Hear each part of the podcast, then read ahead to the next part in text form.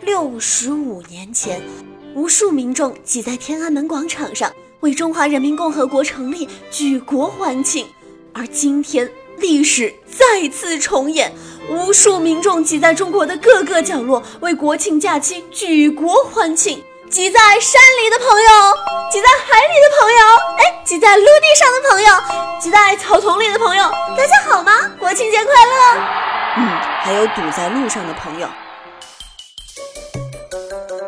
自古游戏是节操，每日一听涨姿势，欢迎收听今天的早安游戏圈，我是主播黄小英。啊，漫长的十一假期终于开始了，我们正式的进入了一年一度的黄金堵车周。亲爱的朋友们，你还在为排队一上午、堵车一下午换来的只是上车睡觉、下车撒尿、停车拍照的旅行经历而感到悲伤吗？你还在为自然景点只看自己、人文景点看别人的悲催感受而感到纠结惆怅吗？如何避开高峰期？如何避开热门景点？让懒得出门的小英给你答案。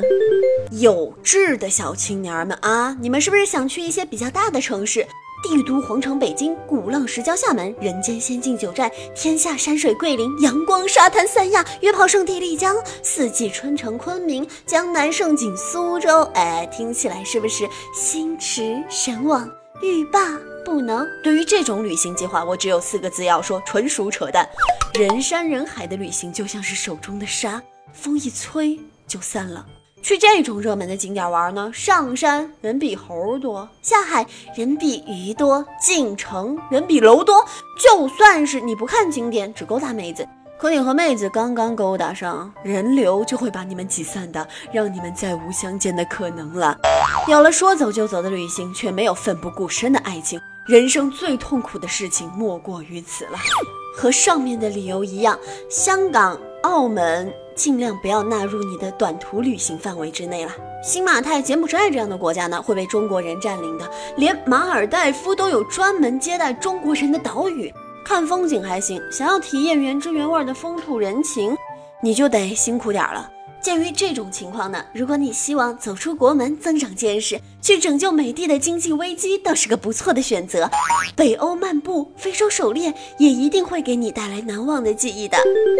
听起来不太现实，是吗？好吧，如果你的预算有限呢，想在国内好好玩玩，那最好选些没人知道的景点。举个例子啊。坐上火车去拉萨，哎，有点不靠谱。可是西藏还是有很多其他地方的，只要是没有旅行社，我敢保证，那都是天高云淡、风景如画的景象。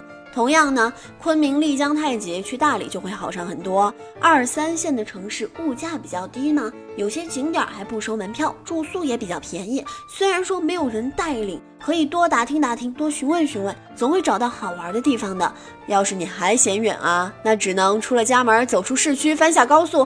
不管碰到的是农田、群山还是水坝，都能逛上个大半天。哎，嘚瑟的差不多了吧？回到高速公路，看看堵车的盛况，再拍几张对比的照片，发条微博，说自己远离世俗的喧嚣，寻找心灵的安宁，逼格马上就上去了。在我看来呢，十一出行最关键的就是别随大流，别凑热闹。哎，你看吧，小兰她就没有去那些乱七八糟的景点。作为人民的好兄弟，父亲的好儿子，他始终奋斗在公司事务的第一线上啊！我就没有这种觉悟了。无论如何，还是祝大家国庆假期愉快。我是主播环小英，明天同一时间我还来这儿陪大家哟，拜拜。